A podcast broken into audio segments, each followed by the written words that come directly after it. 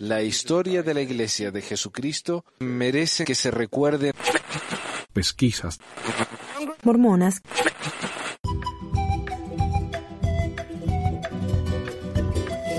En la última parte de este episodio 200 y en el último programa de este año, Aldo, un amante del arte y de la investigación, Richard, un ex misionero que aprendió demasiado de la historia como para poder seguir creyendo, y Alejandro, a quien su educación lo ayudó a mejorar su situación económica y la de su familia, pero lo alejó de la iglesia, nos hablan de sus experiencias. Como siempre les recomiendo que escuchen todas las partes de estos programas porque las experiencias de estas personas son diferentes y ustedes o alguien que conocen pueden sentirse identificados con una de estas historias. Gracias a todos los que han participado, gracias a todos los que han enviado videos, audios y documentos para ayudarnos este año. Sin ustedes, este programa ya no existiría. Que pasen unas felices fiestas y nos vemos en el 2019.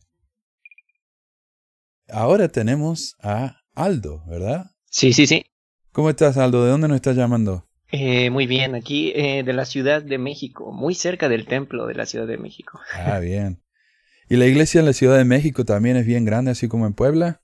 Pues yo pensaba que era más grande la, la iglesia aquí en, en, en, la ciudad, pero, pero sí es muy cierto que, que en Puebla este, hay muchos miembros. Incluso hay muchas actividades aquí en la, en la Ciudad de México en donde vamos a, a, Puebla y creo que una de las razones es esa que hay este más miembros allá y hay más actividades y cosas así yo creo que, que ese es el motivo tal Bien. vez Bien. México tiene una historia muy larga con la iglesia. O sea, recordemos que cuando a los a la, a la iglesia la empezaron a perseguir por, por la poligamia, eh, lo primero que hicieron fue cruzar la frontera. Utah, Sí. cuando, cuando se mudaron a, a lo que es ahora Utah, esto era todo México.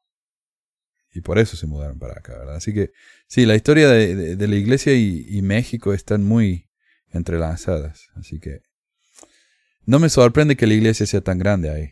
sí es más grande y, y cuando hay bueno las zonas que son más más prósperas o más ricas pues no no hay no hay capillas no o no hay miembros o hay muy pocos y eso es algo que apenas me he preguntado y me llamaba mucho la atención ese ese aspecto.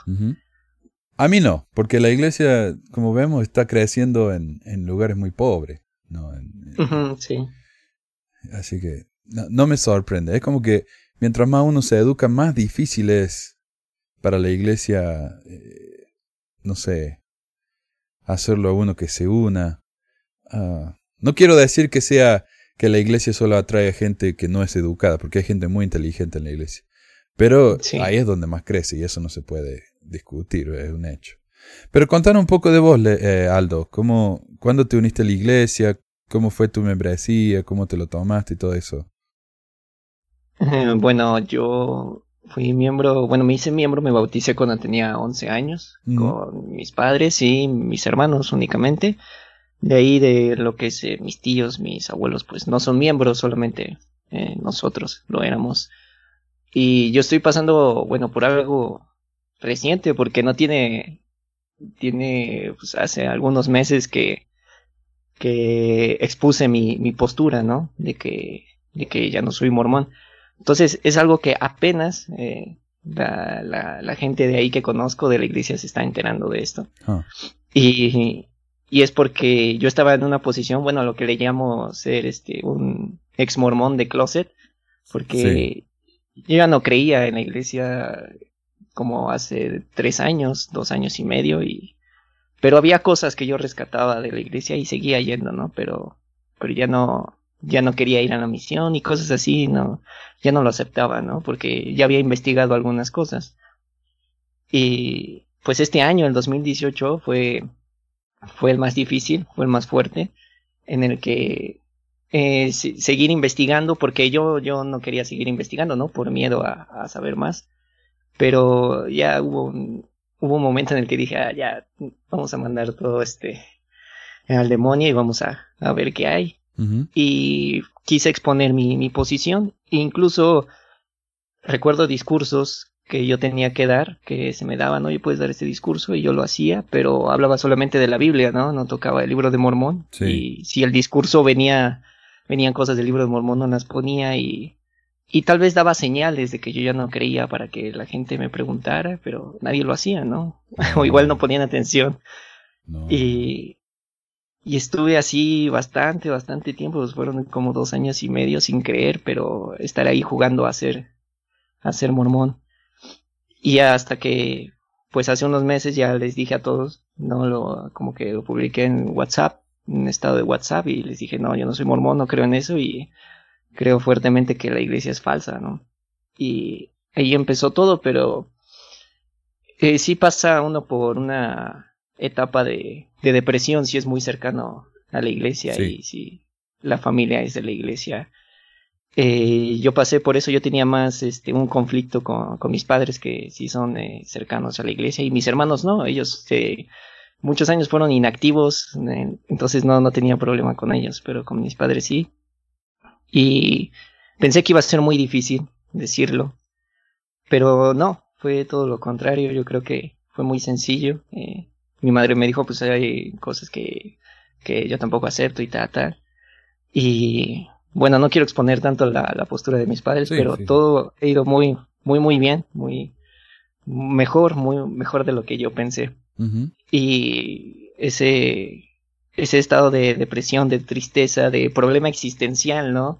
De, de saber qué sigue, de saber con qué lo llenas, es muy, es muy complicado, pero, pero eh, se puede, sí se puede y uno empieza a, a, aceptarse así a uno mismo, al menos así fue en mi caso que yo siempre tuve como un gusto por, por tener el cabello largo, por, por vestir de una, de una manera como incorrecta, ¿no? Como dicen en, en la iglesia. Y eso a mí me generaba un problema, era como, porque el padre tiene, tiene un problema con eso, con que eh, yo tenga el cabello largo o que, o que me gusten usar collares o anillos. A mí me gusta mucho el arte y, veo los artistas, los pintores, músicos que usan muchas cosas y, y eso a mí me encanta, me encanta esa imagen y, me gusta este hacerla, ¿no? Recrearla, usar artesanías. Sí. Eh, y cosas así, pero uno sí va así muy vistoso a la, a la capilla y eso. Y, y, hubo un tiempo en que me puse trenzas, eh, hice varias cosas en el cabello. y, y son cosas que a mí me llaman la atención, que es, es algo que me, que me encanta hacer, ¿no? Con mi imagen. Me gusta el teatro, la actuación. Eh, soy músico, hago canciones. Pero siempre era la crítica de los miembros de las cosas edificantes, ¿no? O no escuches eso porque no es edificante, o, ah. o no, no, interpretes este tipo de cosas porque tampoco es edificante. Menos mal que no fuiste a la misión entonces, porque eso es una, es una cárcel. sí. Escuchando. Hola. Hola, Manuel. Este, quería comentar que esa tristeza que uno siente es un duelo. O sea, uno tiene que vivir un duelo determinado duelo, como todo, ¿no? Como todo normal. Este, y eso es lo que uno siente, eh, este duelo de, de cambiar totalmente a una vida nueva. Pero pues de ahí en más, que no sé, que vayas a hacer tonterías y te metan a la cárcel, como comentan, eso no pasa. Bueno, eh, pero, pero mira, por ejemplo, acá eh, Aldo, que le, tenía todos esos intereses, ¿verdad? Pero en la iglesia te dicen, eso, esas cosas son malas, eh, o no es edificante, no lo hagas. Y por más que tengas algo con lo que te gustaría reemplazar a la iglesia, a veces te da miedo. Porque decís, uh, pero yo sé que esto me gusta, pero al padre no le gusta, a la iglesia no le gusta, entonces tal vez no debería. Al menos eso es lo que me pasó a mí. Pero, eh, sí, no, no sé, ¿por qué es tan difícil ser uno mismo? ¿Por qué uno tiene que vivir una vida en, blanco y negro cuando uno quiere vivirla en colores? No sé, es, opresivo realmente, ¿no? Sí, es dura esa, esa parte y fue una de, las razones por las que eh, no fui a la misión cuando iba a cumplir 18 años. A mí me decían, bueno, si vas a la misión no vas a escuchar música del mundo y... Mm. Yo sentía un frío bien, bien fuerte porque uno siendo músico, yo siendo bien adicto a esto, a componer, tocar, cantar, eh, era, era muy complicado cómo no escuchar música del mundo y, más cómo no voy a escuchar yo mis propias canciones o, o qué voy a hacer allá, ya se me va a antojar hacer o componer algo y me van a decir que no, entonces, no sé, era, era muy fuerte, yo, yo yo sentía mucho, mucho miedo de ir a la misión sin tener que escuchar música. Yo decía, no, no voy a durar, me van a regresar por, por estar eh, pecando o estar haciendo eh, cosas que no, ¿no? Entonces, por eso me siento como que afortunado. Yo creo que la música me abrazó mucho y, y, y no me dejó ir a una misión. Y después ya a mis 20 años, cuando supe, yo dije, bueno, pues que, que mejor que, que haya permanecido aquí, ¿no? Y, y también me causa una tristeza en, en ver a mis otros amigos miembros que, que, van a la misión, que son talentosos en otras cosas y que, bueno, por ir a la misión pausan ese, ese tipo de profesiones o cosas que quieren hacer. Y que aún así yo, yo, yo pienso que en la misión uno sí aprende cosas, ¿no? Pero si no es exactamente lo que, para lo que estás hecho, entonces sí, ahí, ahí pierde algo la persona pierde ese, ese tiempo, ¿no? Valioso. Bueno, y si uno cree, como la iglesia creen que uno tiene talentos innatos, ¿no? Que Dios nos ha dado. Eh, ¿Por qué dejarlo todo? Eh, para, para hacer algo que uno realmente no, no sé. Sí, porque lo pausan realmente, ¿no? Y eso es eh, bien, bien, bien arriesgado y era muy difícil para mí y, y es, bueno, hasta, hasta ahora en, en la capilla Sigo asistiendo de vez en cuando, cuando, cuando se me antoja. Sí. Y incluso hace unos domingos, en unas semanas, he estado eh, dando clases de los gas, si es que me dan chance de, de hablar sobre el Antiguo Testamento. Ajá. Que, que me gusta la investigación de ese libro, porque sí tiene este, eh, aspectos geográficos, históricos que relacionan y son interesantes, ¿no? Independientemente si es real o no. Eh, y me, y me gusta exponer eso, me gusta la investigación, le agarré mucho, mucho cariño a eso de la investigación. Pero pues debido a que expuse mi posición, pues ya se me ha negado participar, ¿no? Y a pesar de que no digo nada malo, nada del mormonismo, ni nada, me abstengo de eso, yo solo eh, este, enseño pues, cosas del, del Antiguo Testamento. Y, y ya, ¿no? Y a mis amigos les, de los hash les gusta la, la clase, ¿no? Cómo se las doy, les doy este, diferentes aspectos que le resultan interesantes. Sí. Y pues no sé qué va a pasar con mi situación. Yo creo que voy a ser excomulgado, no, no lo sé, no lo conozco yo. A ver qué, qué sucede. Ajá, sí, por apóstata. Por antimormón, y se convierte uno en un, un hijo de perdición. Sí. Y cosas así bien duras. Entonces, sí hay más cosas después del mormonismo, si se encuentran, que a cualquiera que vaya a dejar el mormonismo le podría decir que, que, que sí es duro, sí es fuerte, si, si uno es muy apegado a la religión, sí puede pasar por una etapa difícil, pero se encuentra más. Cuando salí de, del, mormonismo empecé a buscar otras actividades como el arte, el estudio de, de, de las pinturas, de la actuación, y encontré personas, encontré mi círculo, encontré este, más amigos distintos, mucho más abiertos y y divertidos y pude hacer lo que, lo que me gustaba, ¿no? Y a veces yo me siento un poco triste, dije, pude haber estado aquí antes, eh, lo pude haber buscado antes, pero, pero no quise por lo mismo que estaban muchas actividades de la iglesia y que esto y que lo otro, y yo no sabía que, que, que había este tipo de clases de artes aquí y, y me siento afortunado de haber, haber sabido la verdad, de haber salido de ahí. Todo empezó con lo del libro de, de Abraham y, Ajá. Y nada, en eso, en eso sigo exponiendo mi postura de, del video de, del que, que realicé para el, canal de YouTube de Pesquisas Mormonas. lo, lo compartí, entonces también muchos de mis amigos mormones así en WhatsApp lo vieron y así, pero yo creo que hay que exponer la verdad de lo que, de lo que sepamos. Yo creo que es importante porque es algo que yo hubiera querido que hicieran conmigo cuando, cuando era más joven y, pues nadie me dijo, nadie lo hizo. Entonces yo creo que hay más personas como yo que quisieran, quisieran saberlo. Exacto. Bueno, gracias Aldo, muchísimas gracias por compartir eso. Eh, sí. Sabes que yo estaba pensando, cuando yo me, me, fui, yo ya, estaba medio viejo, tenía como 35 años y uno piensa, ¿no? Yo cuando, yo también a mí me gustaba mucho la música cuando era chico y el arte y todo eso, íbamos a la feria de los, de los hippies ahí en el centro y y yo dije, mira todo lo que me perdí, todo lo que me perdí a causa de la iglesia. Pero cuando miro para atrás digo, eh, no vale la pena vivir frustrado o pensando qué podría haber sido. Es normal que uno pase por la etapa del enojo, del duelo. Es normal. Ah, así que si se sienten así, está bien, ya se les va a pasar, e, es, normal, e, es lo que uno tiene que sentir para poder mejorar. Ah, hoy yo estoy agradecido que, bueno, al menos no tuve esos ratos divertidos que podría haber pasado, pero bueno, ahora tengo una linda familia y tengo gente que me acepta, amigos y, bueno, ya ahora hay que mirar para adelante, ¿verdad? Hacer lo mejor que uno puede con lo que tiene. Muchísimas gracias, Aldo. Perfecto. Sale, igual gracias. Aquí estamos. ¿De dónde estás llamando, Richard? Desde la ciudad de Guatemala. Yo, mucha gente de, la iglesia de Guatemala no he, no he escuchado.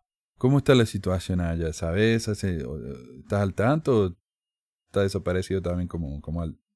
Pues fíjate que la iglesia aquí yo podría decir que es más o menos. Ajá. Eh, si pudiéramos decir que es fuerte o es débil, está a la mitad. Ok. Por ejemplo, por ejemplo, mi barrio, eh, cuando yo regresé de la misión en el, en el 2010, éramos unos 200. Ahora, creo que eso lo había comentado en el grupo, eh, ahora son menos de 100. Y eh, podría decir que el 90% de las personas que estaban activas cuando yo vine ya no asisten. Entonces, yo siento que la iglesia va en decadencia. Claro. ¿Y, ¿Y cómo fue tu historia en la iglesia? ¿Te bautizaste de chico, con tu familia? Sí, un resumen rápido sería, yo me bauticé cuando tenía nueve años. Conocí la iglesia cuando tenía ocho años, me bauticé un año después, junto con algunos de mis hermanos. Mi, madre se bautizó un par de años después y después varias, varios miembros de mi familia se fueron bautizando con el tiempo. Eh, me fui a la misión en el 2008, serví en, en el norte del Perú, Ajá. En, las, en el Amazonas. Eh, yo recuerdo, yo creo que eso es un dato interesante porque yo recuerdo perfectamente bien el momento en que yo decidí irme a la misión. Mi hermano sirvió en la misión del 98 al 2000 en Honduras.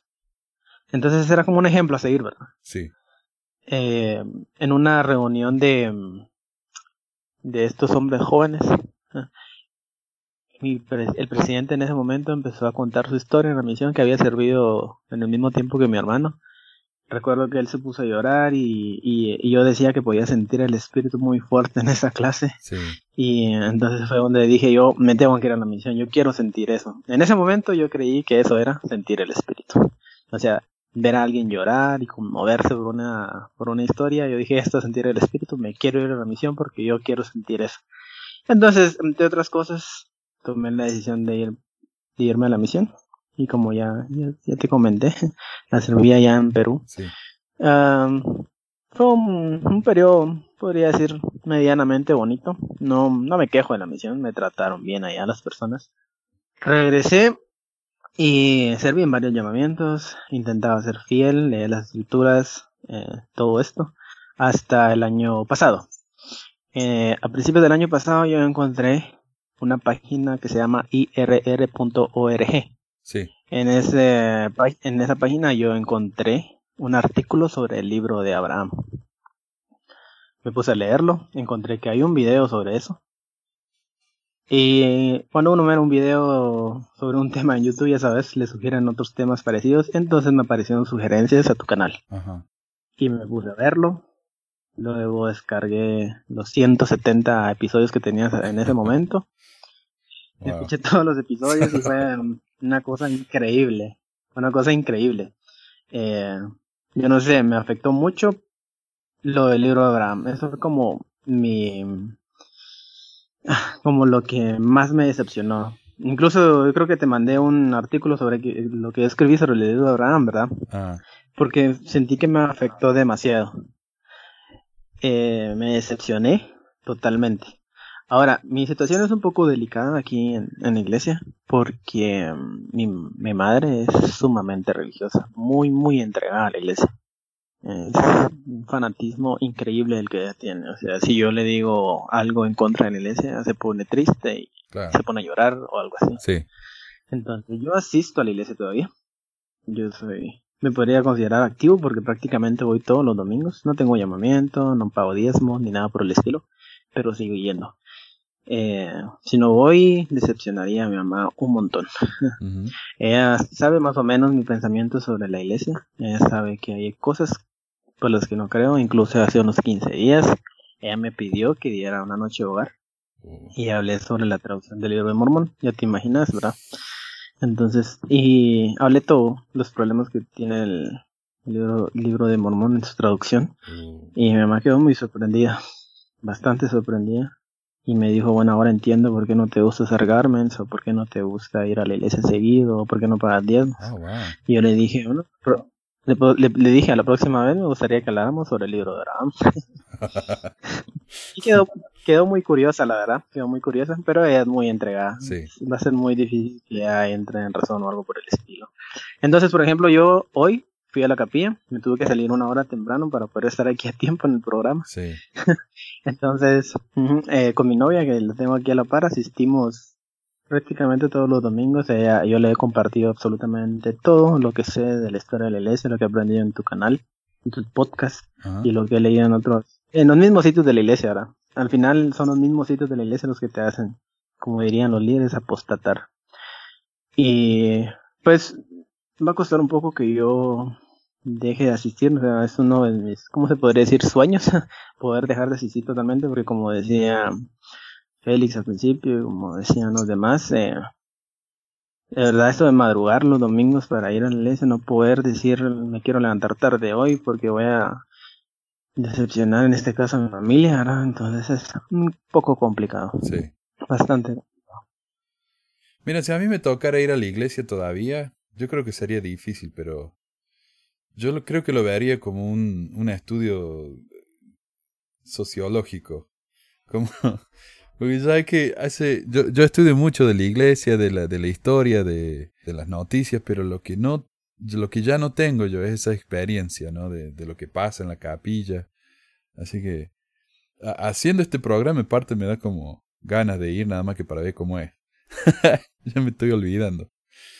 Sí, exacto. Jenny mencionaba algo interesante en, su tiempo, eh, porque ella dijo que cuando ella confesó que eh, era lesbiana, el, presidente le hizo una pregunta que nada que ver, ¿verdad? Sobre, el, Exacto. sobre la pornografía.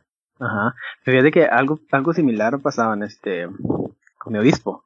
Por ejemplo, cuando yo le compartí a mi novia todo esto, ella fue y habló con el obispo y le preguntó, mira, ¿y por qué José Smith tuvo tantas esposas? O o por qué el libro de Abraham esto, el libro de Mormón aquello. Entonces el obispo le contestaba con otros temas como, o simplemente ignoraba la pregunta. Hace unos domingos estábamos hablando sobre, eh, exactamente sobre la postura de la iglesia sobre la homosexualidad. Sí. Mi obispo mencionaba cosas de que eso era pecado o era una enfermedad. Entonces yo le discutí, le dije que no podía ser una, una enfermedad y tuvimos una disputa ahí en la clase de, Texas, así un poco fea. Y después me cambió el tema a sobre no tomar café. La palabra se diría, no tomar café, ni té, ni drogas. Entonces yo le dije, bueno, él, él hizo este comentario. Él dijo que no podíamos estarle dando like a páginas en Facebook que tuvieran que ver con cervezas o licores o, cigarros o marcas de cigarros. Aunque, aunque se tratase de, de promociones algo por el estilo. Entonces yo le dije, ¿cómo así? O sea, y si yo le doy like a, a la cerveza Corona o algo así en, en Facebook, eso ya es pecado. Y me dijo, pues yo te llamaría a una entrevista. Oh. Porque, porque estás compartiendo o dándole like a eso. Entonces yo le dije, pero miren, no, no es, mm, no es lo mismo, no es, mm, o sea, para ustedes eso no es moral. Pero entonces, ¿por qué la iglesia tiene un centro comercial como el Circuit donde venden alcohol, donde venden cerveza o donde venden té, donde venden café? Y me dijo, ah, yo no creo que ese centro comercial sea de la iglesia. Entonces le dije, vaya a investigar un poco y platicamos el siguiente domingo. Es bien, es difícil porque, o sea, uno, uno puede ir con, con dudas o preguntas muy honestas con los líderes. Ellos te las van a esquivar totalmente. Y en parte es también porque los pobres no saben. O sea, no tienen entrenamiento. Sí, exacto, no, saben. Ellos hacen lo que pueden, ¿no? Y algunos son tan creyentes que tratan de hacer quedar bien a la iglesia como pueden. Pero, ver, es algo que algo que me pareció muy interesante también hace no muchos domingos, uno de los consejeros de, de mi estaca, yo le pregunté, yo creo que fue como unos días después de la conferencia general, Estábamos hablando sobre revelación, entonces yo hice la pregunta, ¿en cómo reciben los profetas revelación? ¿Ellos ven cara a cara a Dios o cómo lo hacen? Y me dijo el consejero, que es muy respetado aquí, me dijo que él consideraba que um, Nelson no recibe revelación cara a cara, sino que él la recibe así como él, así como yo, por, por, por inspiración, por pensamientos, o porque está leyendo las escrituras y se le ocurre una idea. Eso es revelación de los profetas. Yo le dije entonces, ¿en qué cambia la revelación de un profeta con la que yo recibo? Y lo único que me pudo decir es que él recibe para toda la iglesia y yo solo para mi vida. Entonces me parece, me parece entonces que tenemos profetas por gusto, ¿no? Porque alguien tiene que ser administrador, ¿no? Sí. Sí, es interesante. Bueno, muchísimas gracias, Richard. Y si, si encuentras algo en tu investigación, mándamelo, que me, yo siempre necesito ayuda acá con el programa, así que... Por supuesto, Manuel, gracias por el tiempo. Sí, gracias por participar y, y por estar con nosotros. Alejandro. Hola, ¿sí? ¿Cómo estás? Bien, gracias. Buenas tardes. ¿De dónde nos estás llamando, Alejandro? De acá, de Buenos Aires. Alejandro, contanos un poco acerca de tu historia. ¿Cuándo te bautizaste? ¿Solo? ¿Con la familia? Yo me bauticé cuando tenía 15 años. Te comento, o sea, yo nací en Bolivia. Me trajeron eh, cuando tenía dos años acá a Buenos Aires. eh, bautizado en la iglesia católica, todo bien. Y un día, mi, mi familia, yo tengo mamá y un hermano. eh, mi viejo vive en Bolivia. O sea, nunca lo tuve él, pero estoy en contacto un día estaban ahí en el barrio, yo vivo en lo que antiguamente se denominaban las villas. Sí. Ahora es barrio. Y bueno, pasaron los misioneros, la agarraron a mi vieja, hablaron con ella, le comentaron un poco. Y como te digo, mi familia es boliviana y vos viste que en Bolivia le dan la cultura a la cerveza y al... No digo que son todos borrachos, pero eh, sí les gusta compartir y en fechas especiales. Y bueno, mi vieja por ese motivo fue un poco más honesta y dijo, no, no, yo prefiero que no. Me agarraron los misioneros a mí, me dieron las charlas y me gustó. Creo que me bauticé a los dos meses, tres meses, asistí a un par de reuniones acá en el barrio de, en ese entonces éramos Rama, la Rama Parque Brown. A lo así estuve activo hasta que empecé a estudiar. Yo soy enfermero. La verdad eh, vos viste que en la enfermería esto, o sea, no puedes andar prejuzgando a las personas, ni nada por el estilo. No sé cómo explicártelo, pero siempre fui muy abierto y siempre fui muy de escuchar. Y cuando ah, empecé a trabajar, ahí fue definitivamente cuando me inactivé casi totalmente. Después, hasta hoy en día mismo, he asistido a un par de reuniones. Eh, mi vieja se bautizó, se bautizó el año pasado, mi hermano se había bautizado, mi hermano tiene 22, se bautizó cuando tenía también 15 años. Pero yo dejé de ir así regularmente a la iglesia cuando tenía 22 años. ¿Pero eso era por el trabajo o por alguna otra razón? Por el trabajo más que todo, porque eh, viste que enfermería tiene unos horarios bien raros. Sí. Entonces yo trabajaba en dos lugares eh, y uno era el fin de semana, obviamente, a trabajar sábados, domingos y feriados, no iba.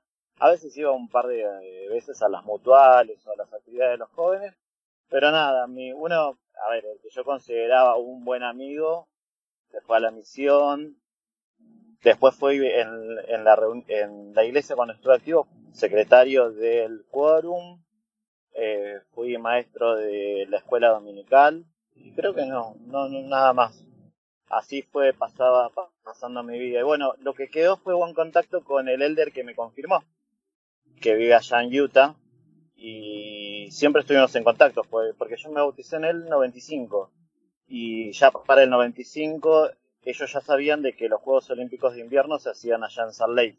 Y siempre me invitó, me dice, bueno, cuando, cuando puedas te venís para los estados. En, en aquellos años no tenía ni, ni qué comer, exagerado, ¿no? Pero Sí, sí, iba a ir. Sí, Benito a las Olimpiadas, sí, está bien.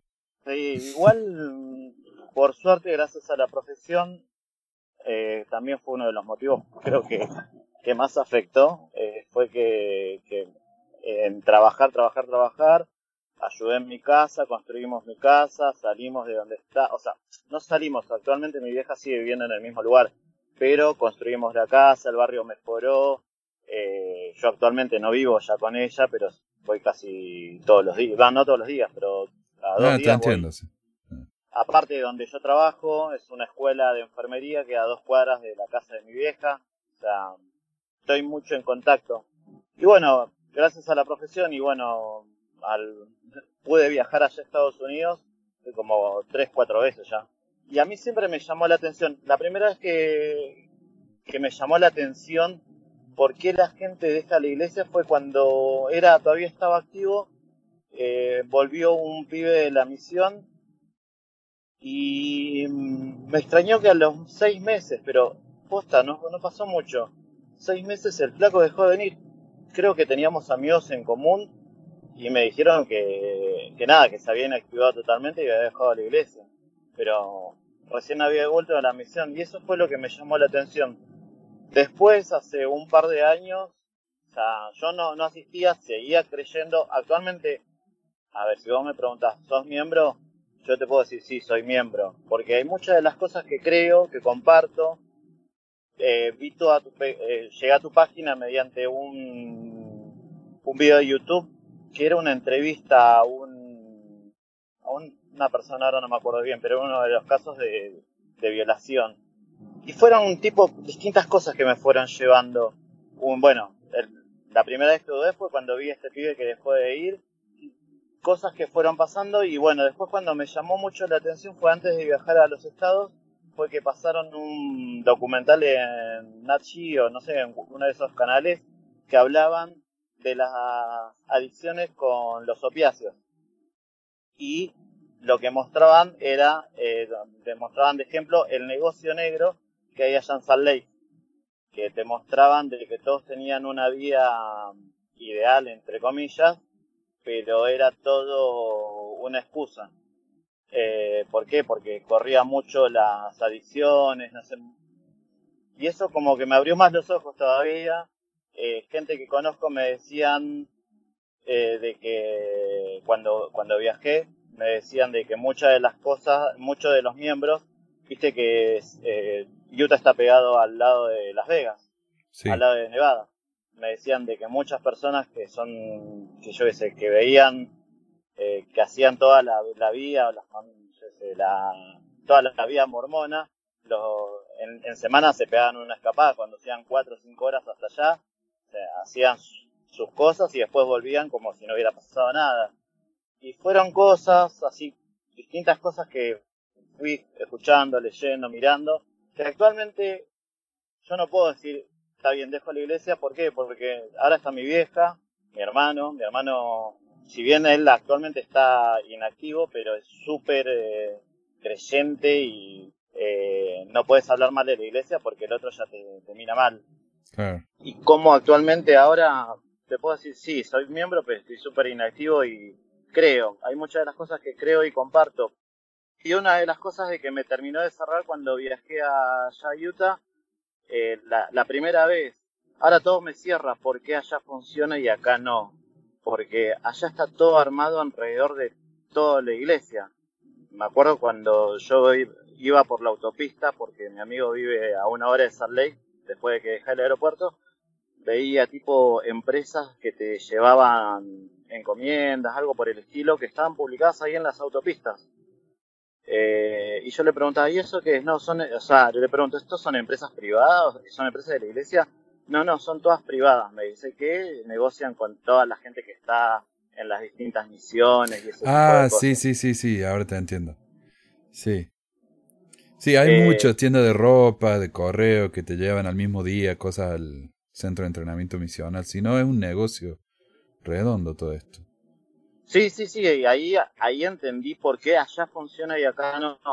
Y hace poco fui a la, a la capilla y, bueno, como te dije, el, barrio sigue siendo el mismo, entre comillas, un barrio pobre, y sigue creciendo. Eh, llamativamente, cuando yo estaba eran dos misioneros y ahora el, en el barrio tenemos cuatro misioneros, ya no es más barrio, es rama, pero también porque fue creciendo, se fueron construyendo viviendas sociales y ese tipo de cosas, cosa de que se fue ampliando un poco más, por eso hay más miembros.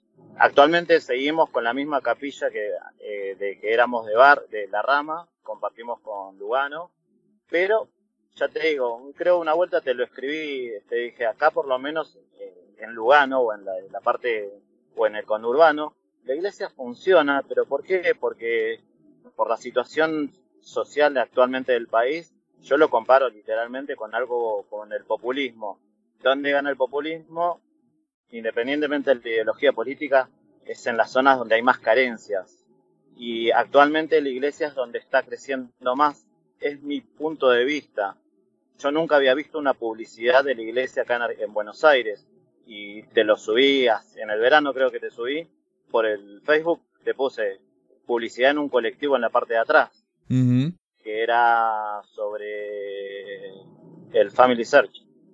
Sí. Hice, hice, o sea, estuve activo, nunca llegué a, pagar los diezmos, porque todavía en ese entonces no trabajaba, pero hice de todo, hice bautismo vicario, participé de las distintas actividades, tuve una recorrida, pero bueno, cuando empecé a trabajar por motivos laborales eh, me inactivé. Y ahora que ya no tengo libre, o sea, ya tengo libre los fines de semana, como que no le doy tanta prioridad. Lo que sí lo que puedo decir yo, que los amigos que tuve eh, cuando estaba en los CAS, actualmente siguen siendo mis amigos. Más anoche estuve con uno de ellos, eh, compartimos, así, mm, yo sé, los dos hacemos danzas típicas bolivianas y nada, estuvimos ahí compartiendo. Pienso que uno es libre de elegir en lo que quiera y por eso a veces incluso me da bronca cuando agreden, y te digo, yo no sé la paciencia que tenés cuando te agreden tan feo, porque, te digo, qué tipo, ¿eh? O sea, muchos pregonan, yo soy de la iglesia, que esto, aquello, pero para insultar y para desear cosas malas, son los número uno. A mí me parece que eso es inseguridad nomás. ¿Sabes que cuando... Ah, qué sé yo, tienen miedo porque dice, ¿cómo puede haberse ido este de la iglesia cuando fue misionero? Tiene que ser algo malo, eh, yo tengo miedo de que me pase a mí, entonces eh, reaccionan de esa manera. Y yo lo entiendo, ¿viste? Pero igual, igual le da bronca. Un abrazo, Alejandro. Bueno, bueno Manu, abrazo, chao.